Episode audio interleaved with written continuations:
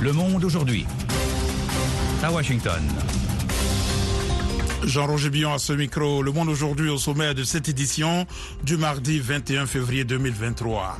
Au Burkina Faso, une nouvelle attaque sanglante contre l'armée a fait 19 morts parmi les soldats. Les autorités maliennes dénoncent des propos du président du Conseil européen, Charles Michel, sur un effondrement de l'État. Au Cameroun, les professionnels de l'information font bloc pour que le meurtre du journaliste Martinez Zogo ne reste pas impuni. Nous avons exprimé ce qui était notre sentiment, déjà notre consternation et en plus le besoin de justice. Nous retrouverons dans la partie magazine Aman Mana, président de la Fédération des éditeurs de presse au Cameroun. Le président américain Joe Biden en visite en Pologne souligne que l'OTAN est plus forte que jamais. Le président russe Vladimir Poutine suspend un traité nucléaire et s'emporte contre l'Occident. Ne manquez pas notre page sport ainsi que la Minute. Pour l'instant, le journal. Une nouvelle attaque sanglante contre l'armée burkinabé. 19 soldats ont trouvé la mort hier nuit dans une nouvelle attaque ayant visé leur position dans le nord du pays. C'est donc au moins 70 soldats qui ont été tués depuis vendredi. Magasikura nous en dit plus. Oui, cette nouvelle attaque a eu lieu hier nuit à Tin Akov, dans le nord du pays. Une position de l'armée a été visée et au moins 19 soldats ont été tués. Plusieurs sources ont déclaré à VOA Afrique que des dizaines de militaires sont portés disparus depuis l'attaque de vendredi à Oursi et Déou, mais aussi des dizaines d'autres depuis l'attaque de lundi nuit à Tinakov. Le gouvernement n'a pas encore réagi. Hier nuit, le gouvernement a révélé que 51 autres soldats ont trouvé la mort dans l'embuscade de vendredi dans la région du Sahel frontalière du Mali et du Niger. L'armée a précisé qu'il s'agit d'un bilan provisoire. L'attaque la plus meurtrière jusque-là était celle de novembre 2021 à Inata, dans le nord du pays. 57 gendarmes avaient été tués après avoir vainement lancé des appels à l'aide. En 2022, le Burkina Faso a connu deux coups d'État et sous les militaires, la situation sécuritaire s'est considérablement dégradée. Le nouvel homme fort du pays, le capitaine Ibrahim Traoré, peine depuis son arrivée fin septembre à faire face à la situation sécuritaire. Les raids meurtriers attribués à des djihadistes se sont multipliés ces dernières semaines. Avec l'attaque de vendredi et celui de ce lundi nuit, plus de 200 civils et militaires ont été tués. Le nouvel homme fort de Ouagadougou, le capitaine Ibrahim Traoré, a affiché aujourd'hui sa détermination à combattre les djihadistes et reçu le soutien de partis et d'autres organisations. Le chef de la transition a affirmé aujourd'hui dans un message que ce combat parsemé d'embûches, le sursaut patriotique et la détermination des autorités restaient intacts jusqu'à la victoire finale contre les groupes djihadistes. Au Mali voisin, trois casques bleus de la mission de l'ONU ont été tués et cinq autres blessés ce mardi par l'explosion d'une bombe artisanale, a annoncé la MINUSMA dans le centre du pays. La MINUSMA n'a pas précisé la nationalité des casques bleus tués et blessés. Toujours au Mali, les groupes armés du Nord montent une opération de sécurisation. L'opération projetée engage la CEMA, une alliance de groupes à dominante Touareg, mais aussi des groupes armés loyalistes comme le Gassia, qui avait alors combattu du côté de Bamako. En revanche, un responsable du gouvernorat de Gao a déclaré que le gouvernement n'est pas impliqué dans l'opération. Bamako a vivement protesté contre des propos du président du Conseil européen, Charles Michel, qui a récemment déclaré que l'État malien est en cours d'effondrement après la rupture de l'alliance militaire avec des pays européens contre les djihadistes. Le point avec Nani Talani. Le ministère malien des Affaires étrangères dit avoir convoqué Pascal Perenec, le chargé d'affaires de la délégation de l'Union européenne au Mali, pour lui signifier les vives protestations aux propos inamicaux, erronés et agressifs de Charles Michel. Bamako estime que ces déclarations relèvent d'une campagne de désinformation contre le Mali. Le ministère ne précise pas quels sont les propos visés, mais deux diplomates ont indiqué sous couvert d'anonymat qu'ils faisaient référence à un entretien accordé la semaine passée par le président du Conseil européen à une chaîne de télévision française. Charles Michel a déclaré, je cite, Les autorités de la transition au Mali, qui sont issues de coups d'État, ont décidé de rompre dans une large mesure avec les partenaires traditionnels et singulièrement avec les partenaires européens et la conséquence est un État qui est en train de s'effondrer avec des terroristes qui occupent de plus en plus les espaces dans la région. Fin de citation. Les mots de M. Michel omettent les progrès tangibles réalisés par les forces armées maliennes sur le terrain déplore la diplomatie malienne. La Guinée équatoriale a dénoncé une campagne de diffamation du Parlement européen après une résolution l'accusant d'être responsable de la mort d'un opposant politique en détention. Le Parlement européen tient le régime dictatorial équato-guinéen responsable de la mort de Julio Obama Mefouman et condamne fermement la répression barbare exercée par le régime à l'encontre des défenseurs des droits de l'homme, peut-on lire dans la résolution du 16 février. Le chef du mouvement tunisien d'inspiration islamiste Sénada, Rachid Ghanouchi, a comparu aujourd'hui au pôle judiciaire antiterroriste à la suite d'une plainte l'accusant d'avoir traité les policiers de tyrans. La comparution de M. Ghanouchi après la plainte déposée selon son parti par un syndicat de police survient dans la foulée d'une série d'arrestations menées dans les milieux politiques depuis début février en Tunisie. La cour d'appel de Rabat a réduit de moitié au lundi la peine de trois ans de prison ferme prononcée à l'encontre du défenseur des droits humains Rida Bonotman. La peine a été ramenée à un an et demi de prison ferme, a précisé maître euh, Mohamed Enouni qui réclamait l'acquittement de son client qui a été arrêté le 9 septembre à la suite de publications sur YouTube et Facebook. VOA Afrique à Washington, vous êtes à l'écoute du monde aujourd'hui. L'Alliance atlantique est plus forte que jamais en cet anniversaire du déclenchement par la Russie de la guerre en Ukraine. C'est ce qu'a souligné à Varsovie aujourd'hui Joe Biden, le président des États-Unis, Jacques Aristide. Un an plus tard, je dirais que l'OTAN est plus forte que jamais, a déclaré le chef de l'exécutif américain au lendemain de sa visite surprise à Kiev. Et je peux dire avec fierté que notre soutien à l'Ukraine est inébranlable, a ajouté Joe Biden lors d'une rencontre des délégations polonaises et américaines. Le locataire de la Maison Blanche a décrit comme vraiment extraordinaire le soutien apporté à l'Ukraine et aux Ukrainiens par la Pologne. De son côté, le chef de l'État polonais, Andrzej Duda, a insisté sur le fait que grâce à Joe Biden, on voit que l'Amérique est capable de veiller à l'ordre mondial. Le président américain a entamé ce voyage officiel en Pologne aujourd'hui, le deuxième en un an. L'occupant du bureau ovale doit rencontrer demain à Varsovie les chefs d'État et de gouvernement de neuf pays du flanc oriental de l'OTAN. Le chef de la diplomatie américaine Anthony Blinken et le patron de l'OTAN Jens Stoltenberg disent regretter la décision de la Russie de suspendre sa participation à l'accord New START sur le désarmement nucléaire. Le président russe Vladimir Poutine a annoncé cette décision dans un discours incendiaire contre l'Occident. Le point avec Abdoura Mandia. Ils veulent nous infliger une défaite stratégique, s'en prennent à nos sites nucléaires. C'est pourquoi je suis dans l'obligation d'annoncer que la Russie suspend sa participation au traité START, a déclaré le président russe. Signé en 2010, ce traité est le dernier accord bilatéral du genre liant Russes et Américains et vise à limiter leurs arsenaux nucléaires. Dans un discours d'une heure et 45 minutes, Vladimir Poutine a aussi juré de poursuivre méthodiquement son offensive en Ukraine. La diplomatie russe a d'ailleurs convoqué l'ambassadrice américaine à Moscou pour lui remettre une note exigeant des États-Unis le retrait des soldats et équipements de l'OTAN en Ukraine, une référence à l'aide militaire que Kiev reçoit des Occidentaux. Le secrétaire d'État américain Anthony Blinken a qualifié la décision de la Russie sur New START de très décevante et irresponsable, tout en assurant que les États-Unis restent prêts à discuter sur les armes stratégiques avec Moscou.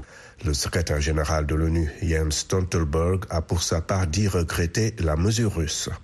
Taïwan a annoncé aujourd'hui le renforcement de ses liens militaires avec les États-Unis pour freiner l'expansionnisme autoritaire au terme de la visite sur l'île d'une délégation américaine dénoncée par Pékin comme une provocation. Ce séjour de cinq jours de parlementaires américains intervient après la venue vendredi du secrétaire adjoint américain à la défense, Michael Chase. Et puis le nouveau tremblement de terre qui a secoué hier la région d'Antioche dans le sud de la Turquie a fait six morts deux semaines après un puissant séisme qui a tué plus de 47 000 personnes et détruit des centaines de milliers de logements. Ce dernier séisme d'une magnitude de 6.4 a été ressenti en Syrie, en Égypte et au Liban. Voilà pour le journal, vous suivez VOA Afrique. À présent, la Minute Éco avec Nani Talani. Le PIB de la République démocratique du Congo a été révisé à la hausse à 8,5% grâce à une production plus forte du secteur minier et devrait rester élevé en 2023. C'est ce qu'indiquent les services du FMI qui viennent d'achever une visite à Kinshasa.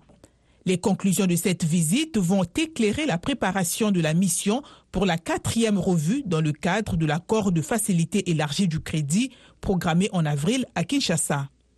Le conseil d'administration du FMI a approuvé un décaissement de 87 millions de dollars en faveur du Congo-Brazzaville. Des réformes dans le secteur de l'énergie seront particulièrement essentielles, encourage le FMI les risques associés à la baisse de la production et des cours du pétrole et à la faiblesse de la mise en œuvre des réformes subsistent, note aussi l'institution. Le conseil d'administration du FMI a approuvé un décaissement de 87 millions de dollars en faveur du Congo-Brazzaville. Des réformes dans le secteur de l'énergie seront particulièrement essentielles, encourage le FMI les risques associés à la baisse de la production et des cours du pétrole et à la faiblesse de la mise en œuvre des réformes subsistent, note aussi l'institution. Terminons par la Banque mondiale qui encourage la mise en œuvre effective de la première phase de l'accord de la zone de libre-échange continentale africaine, entré en vigueur en janvier 2021. Cet accord éliminera les droits de douane sur 90% des marchandises réduira les obstacles au commerce, permettra de développer les échanges et d'augmenter le revenu réel de 7% d'ici à 2035. Place maintenant au sport avec Yacouba Oudraogo. Bonsoir Yakou. Bonsoir Jean-Roger, bonsoir à tous. Suite ce mardi des matchs de la première journée de la Coupe d'Afrique des Nations des moins de 20 ans, Égypte 2023. Oui, la poule C est entrée en lice ce mardi.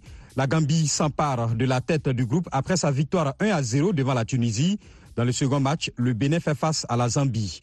Les Guépards juniors se sont bien préparés pour cette compétition, selon notre correspondant à Bouycon au Bénin, Élisée Mpatine match très attendu au vu de la préparation de cette sélection, puisque c'est pour la première fois qu'on voit le gouvernement s'y mettre tant dans une sélection de catégorie d'âge. Il y a eu une très bonne préparation euh, pour cette équipe junior, des stages à Cotonou, à Johannesburg, au Quai et récemment même à Casablanca au Maroc où je les ai même rencontrés. Je me suis un peu entretenu avec euh, le sélectionneur qui me disait, qui me faisait comprendre que ça s'est bien passé et que les moyens ont été mis pour avoir une très bonne préparation. Élisée Patine, notre correspondant à Bouikon au Bénin. Hier, les équipes de la poule B ont effectué leur première sortie. La République centrafricaine a été battue par l'Ouganda 2 buts à 1. Le match entre le Soudan du Sud et le Congo-Brazzaville a été remporté par les jeunes Congolais sur le même score. Ligue des champions ce soir en Europe. Liverpool des Africains Mohamed Salah et Nabi Keita et le Real Madrid se retrouvent à Anfield. Ce huitième de finale aller à des allures de revanche pour les Reds. Après leur défaite en finale en 2022 au Stade de France, dans l'autre match de ce soir, Francfort s'attaque à des Napolitains bien partis pour décrocher un troisième scudetto après 1987 et 1990.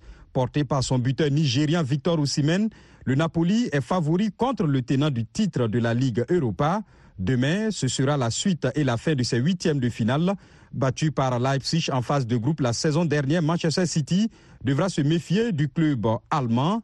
L'autre match entre l'Inter, Milan et Porto sera l'occasion de retrouvailles, celle des entraîneurs Simone Inzaghi et Sergio Conceição, ancien coéquipier à la Lazio Rome à la fin des années 1990 et début des années 2000. Sambou Yatabare a été remis en liberté. L'international malien de Sochaux avait été incarcéré après une condamnation pour violence. Il est désormais remis en liberté sous contrôle judiciaire par la Cour d'appel de Paris. Sambou Yatabare a été condamné à 12 mois de prison ferme le 4 janvier pour avoir frappé en 2017 un policier en civil lors d'une altercation sur un parking de l'aéroport de Roissy-Charles de Gaulle, selon la radio France Bleu Belfort, Montbéliard. D'après son avocat, le footballeur conteste les faits qui lui sont reprochés. L'audience en appel se tiendra le 17 avril. Page des sports VO Afrique signée Yakuba Ouedraogo.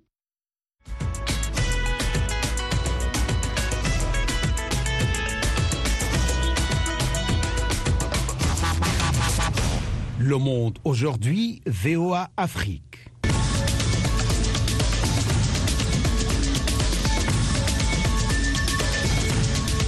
Vous êtes à l'écoute du monde aujourd'hui sur VOA Afrique. Jean-Roger Billon de retour avec vous pour les dossiers du jour. Au Nigeria, un rapport bancaire indique que le volume de paiement électronique a augmenté à la suite de pénuries de liquidités causées par une refonte du Naira, la monnaie locale. Les transactions en ligne ont accru de 55% rien qu'en janvier, selon l'étude. C'est une évolution qui va dans le bon sens, d'après les experts qui ajoutent toutefois que le pays a encore beaucoup à faire dans le domaine des transactions sur Internet.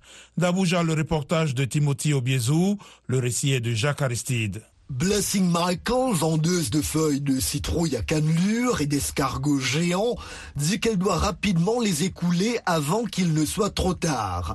Toutefois, les affaires sont lentes, ajoute-t-elle, vu que ses clients sont à court d'argent en raison du manque de billets. Les règlements en ligne sont une solution mais Blessing indique qu'il y a encore des obstacles à surmonter. Nous ne pouvons pas utiliser notre argent. J'ai de l'argent sur mon compte, mais je ne peux pas l'utiliser.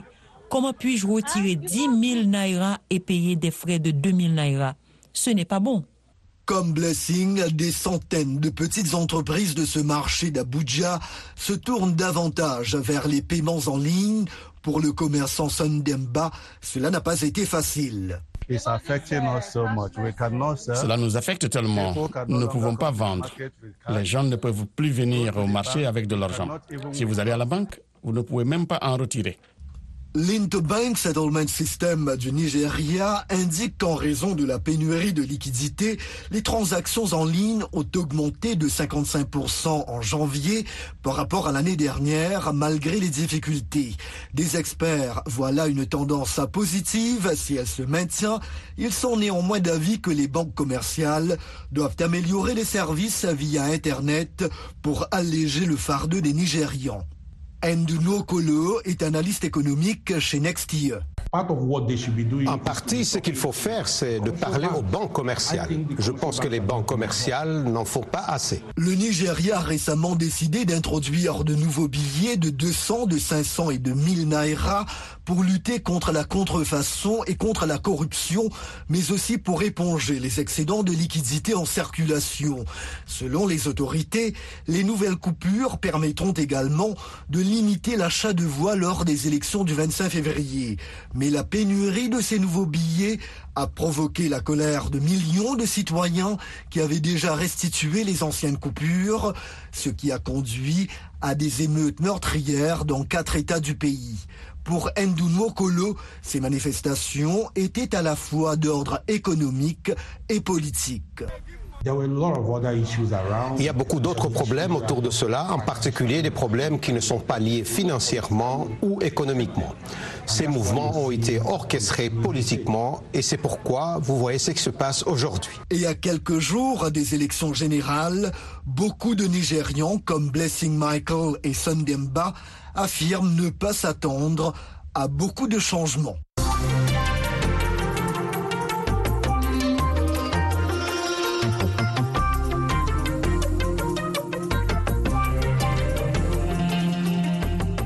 Cameroun, l'assassinat de l'animateur radio Martinez Zogo, dont le corps mutilé a été retrouvé le 22 janvier dans une banlieue de Yaoundé, continue de polariser l'attention. Ses confrères et consoeurs animateurs, journalistes réclament justice. Mohamedou Mfa s'est entretenu avec Aman Mana, directeur de publication du journal Le Jour et président de la Fédération des éditeurs de presse du Cameroun. Oui, euh, il était menacé. En dehors du fait qu'il l'ait dit euh, lui-même euh, dans ses programmes, il a dit plusieurs fois, vous vous souvenez, vous, allez seulement me tuer, vous allez seulement me tuer. Il me l'a avoué à moi personnellement, la veille de son, de son décès. Mais d'ailleurs, au passage, euh, après moi, ce sera toi. Je dis, bon, si tu es un blagueur, vous êtes en train de... Il m'a... Et puis bon, après cet entretien, il est, il est sorti, et bien, ce qui est arrivé est arrivé. Hmm. Donc, il y avait des menaces claires, il l'affirmait, il le disait à tout le monde. Hmm. Il était menacé euh, par qui et pourquoi? Les gens qu'il dénonçait, bien entendu. Les gens qu'il dénonçait, c'est d'une autorité publique. Il dénonçait M. Amourou Belinga avec euh, la pluie euh, de marchés publics, les marchés incroyables des choses et puis des livraisons, je ne sais pas si elles étaient fantaisistes ou pas fantaisistes, mais de toute façon, il y avait des documents liés à cela, des documents qui ont même circulé sur le net.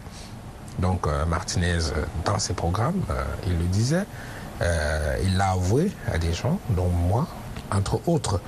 Donc c'était une autorité publique. Alors après euh, la découverte euh, du corps de Martinez Zogo, vous, en compagnie de quelques journalistes, vous avez rencontré les autorités, dont le, ministre de la Communication. Vous avez euh, parlé de quoi? Qu'est-ce que vous êtes dit? Nous avons exprimé ce qui était notre sentiment. Déjà notre consternation et en plus le besoin de justice qu'il y avait dans cette affaire. fort opportunément d'ailleurs, le ministre euh, de la Communication nous a dit que euh, la justice passera. Il a exactement dit ceci, la justice républicaine passera.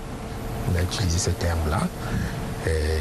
Quelques jours plus tard, bon, il y a des suspects qui ont été arrêtés. Euh, les arrestations ont continué. Ces suspects sont toujours en exploitation au CED. Mais on attend ce qu'il va en sortir. Avez-vous l'impression que les, assassinats de Martinez Ogo, Jean-Jacques Paula Bébé, est-ce que ces affaires ont déteint sur le travail des journalistes au Cameroun? Est-ce que vous avez le sentiment que les gens ont, les journalistes, vos confrères, ont peur de faire désormais leur travail ou d'évoquer certaines affaires? Oui, bien sûr. Oui, bien sûr. Qui n'aurait pas peur. La peur s'est installée parce que euh, vous n'avez pas affaire au gouvernement en tant que gouvernement de la République du Cameroun, mais vous avez affaire à des groupes qui euh, utilisent les moyens de l'État pour régler des affaires mafieuses. Aman Mana, directeur de publication du quotidien Le Jour, président de la Fédération des éditeurs de presse au Cameroun. L'intégralité de cette interview est disponible sur notre site web voafrique.com. Écoutez VOA Afrique à Douala, au Cameroun, sur Radio Balafon, FM 90.2. Au Sénégal, avoir un enfant au mariage est souvent synonyme d'exclusion et de précarité. Les mères célibataires sont confrontées à de nombreuses difficultés, encore plus grandes quand elles ont été rejetées par leur famille ou qu'elles sont étrangères et sans famille. C'est le cas de Madeleine Massengou, congolaise vivant en banlieue de Dakar avec ses deux enfants. Le reportage d'Alison Fernandez. Dans le quartier de Gediawai, en banlieue de Dakar, Madeleine Massengou prépare son fils pour l'école. Originaire du Congo Kinshasa, elle est arrivée au Sénégal il y a cinq ans, au terme d'un périple éprouvant.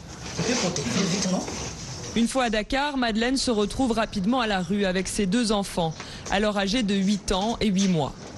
Malgré les épreuves et les mises en garde de ses proches, pas question pour Madeleine d'abandonner ses enfants.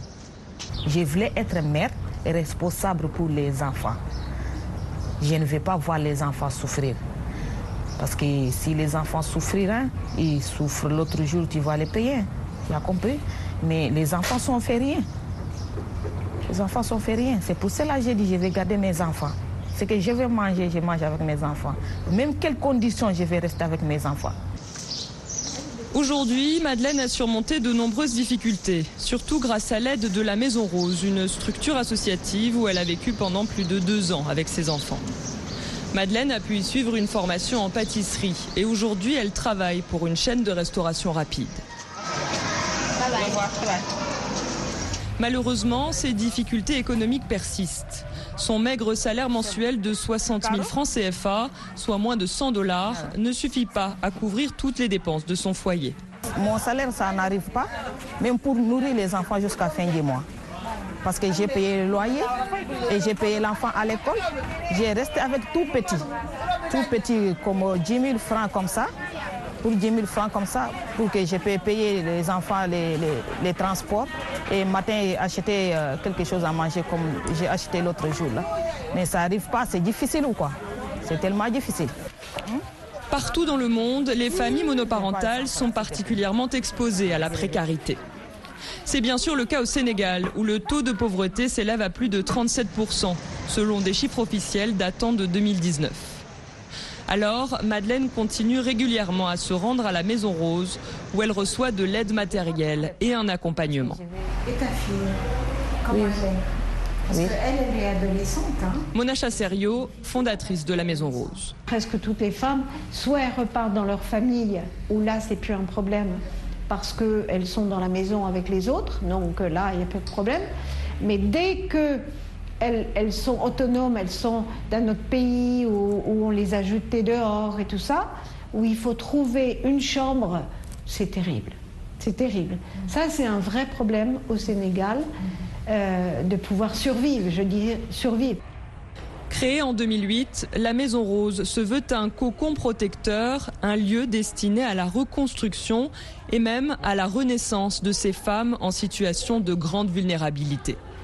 Plus de 200 bébés y ont vu le jour. Alison Fernandez pour VOA Afrique, Dakar. FM 102, c'est VOA Afrique à Dakar au Sénégal, 24 heures sur 24. Pour célébrer le festival annuel Taipusam, des milliers d'hindous malais se massent au temple des grottes de Batu, juste à l'extérieur de Kuala Lumpur, la capitale de la Malaisie. Beaucoup se percent le corps avec des crochets et des brochettes dans un acte de dévotion à la divinité Lord Murugan. Le point avec Nanit Talani. L'événement commémore le jour où la déesse Parvati a donné son fils Lord Murugan une lance puissante pour combattre les démons maléfiques. Bhavani Kumaran est une fidèle hindoue. Nous prions pour quelque chose. Lorsque nous prions pour quelque chose, nous devons lui donner au Dieu Murugan quelque chose en retour comme une bénédiction, car il a exaucé nos souhaits. Donc en retour, nous donnons simplement le lait. Donc ceux qui portent, parfois avec vœu, vous portez le cavadi, parfois votre vœu vous fait porter le lait. Quelle que soit la manière, c'est quelque chose que vous lui rendez. Portant des offrandes telles que des pots à lait et de lourdes structures métalliques ornées appelées cavadi, les fidèles montent pieds nus 272 marches pour atteindre le temple. Ce site religieux est important pour les hindous tamouls locaux et leurs croyances. Bhavani Kumaran, fidèle hindou. Il s'agit donc d'une sorte de croyance selon laquelle si vous priez le Seigneur Murugan, vous pouvez obtenir ce que vous désirez réellement. Il s'agit essentiellement d'une croyance très forte selon laquelle il est là pour prendre soin de vous et de votre famille. Certains fidèles semblent être en état de transe alors qu'ils portent des cavadis qui peuvent peser jusqu'à 100 kg. D'autres ont percé leur corps avec des brochettes ou suspendu plusieurs crochets et chaînes à leur corps dans un acte de pénitence. Et Langeshwaran Subramaniam, fidèle hindou, témoigne. Pendant de nombreuses années, j'ai eu les broches dans le dos. Mais pas cette année. J'ai arrêté. Cette année, je monte le lait vers mon Dieu pour demander que mes parents soient en bonne santé. Avant Taipusam, les fidèles tiennent généralement des séances de prière quotidiennes, s'abstiennent d'entretenir des rapports sexuels et s'en tiennent à un régime végétarien strict pendant des semaines.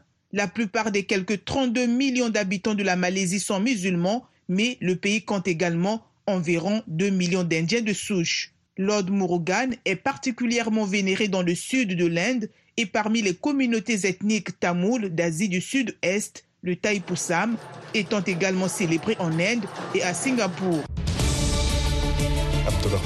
Avec vous. Dans Washington Forum cette semaine, la guerre en Ukraine qui boucle sa première année. Le président américain Joe Biden a réaffirmé le soutien continu des Occidentaux à l'Ukraine lors d'une visite surprise à Kiev.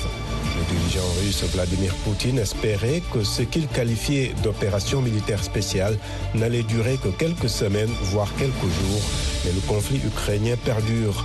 L'onde de choc de ce conflit sur les plans économiques, diplomatiques et sécuritaires se fait sentir dans les quatre coins du monde.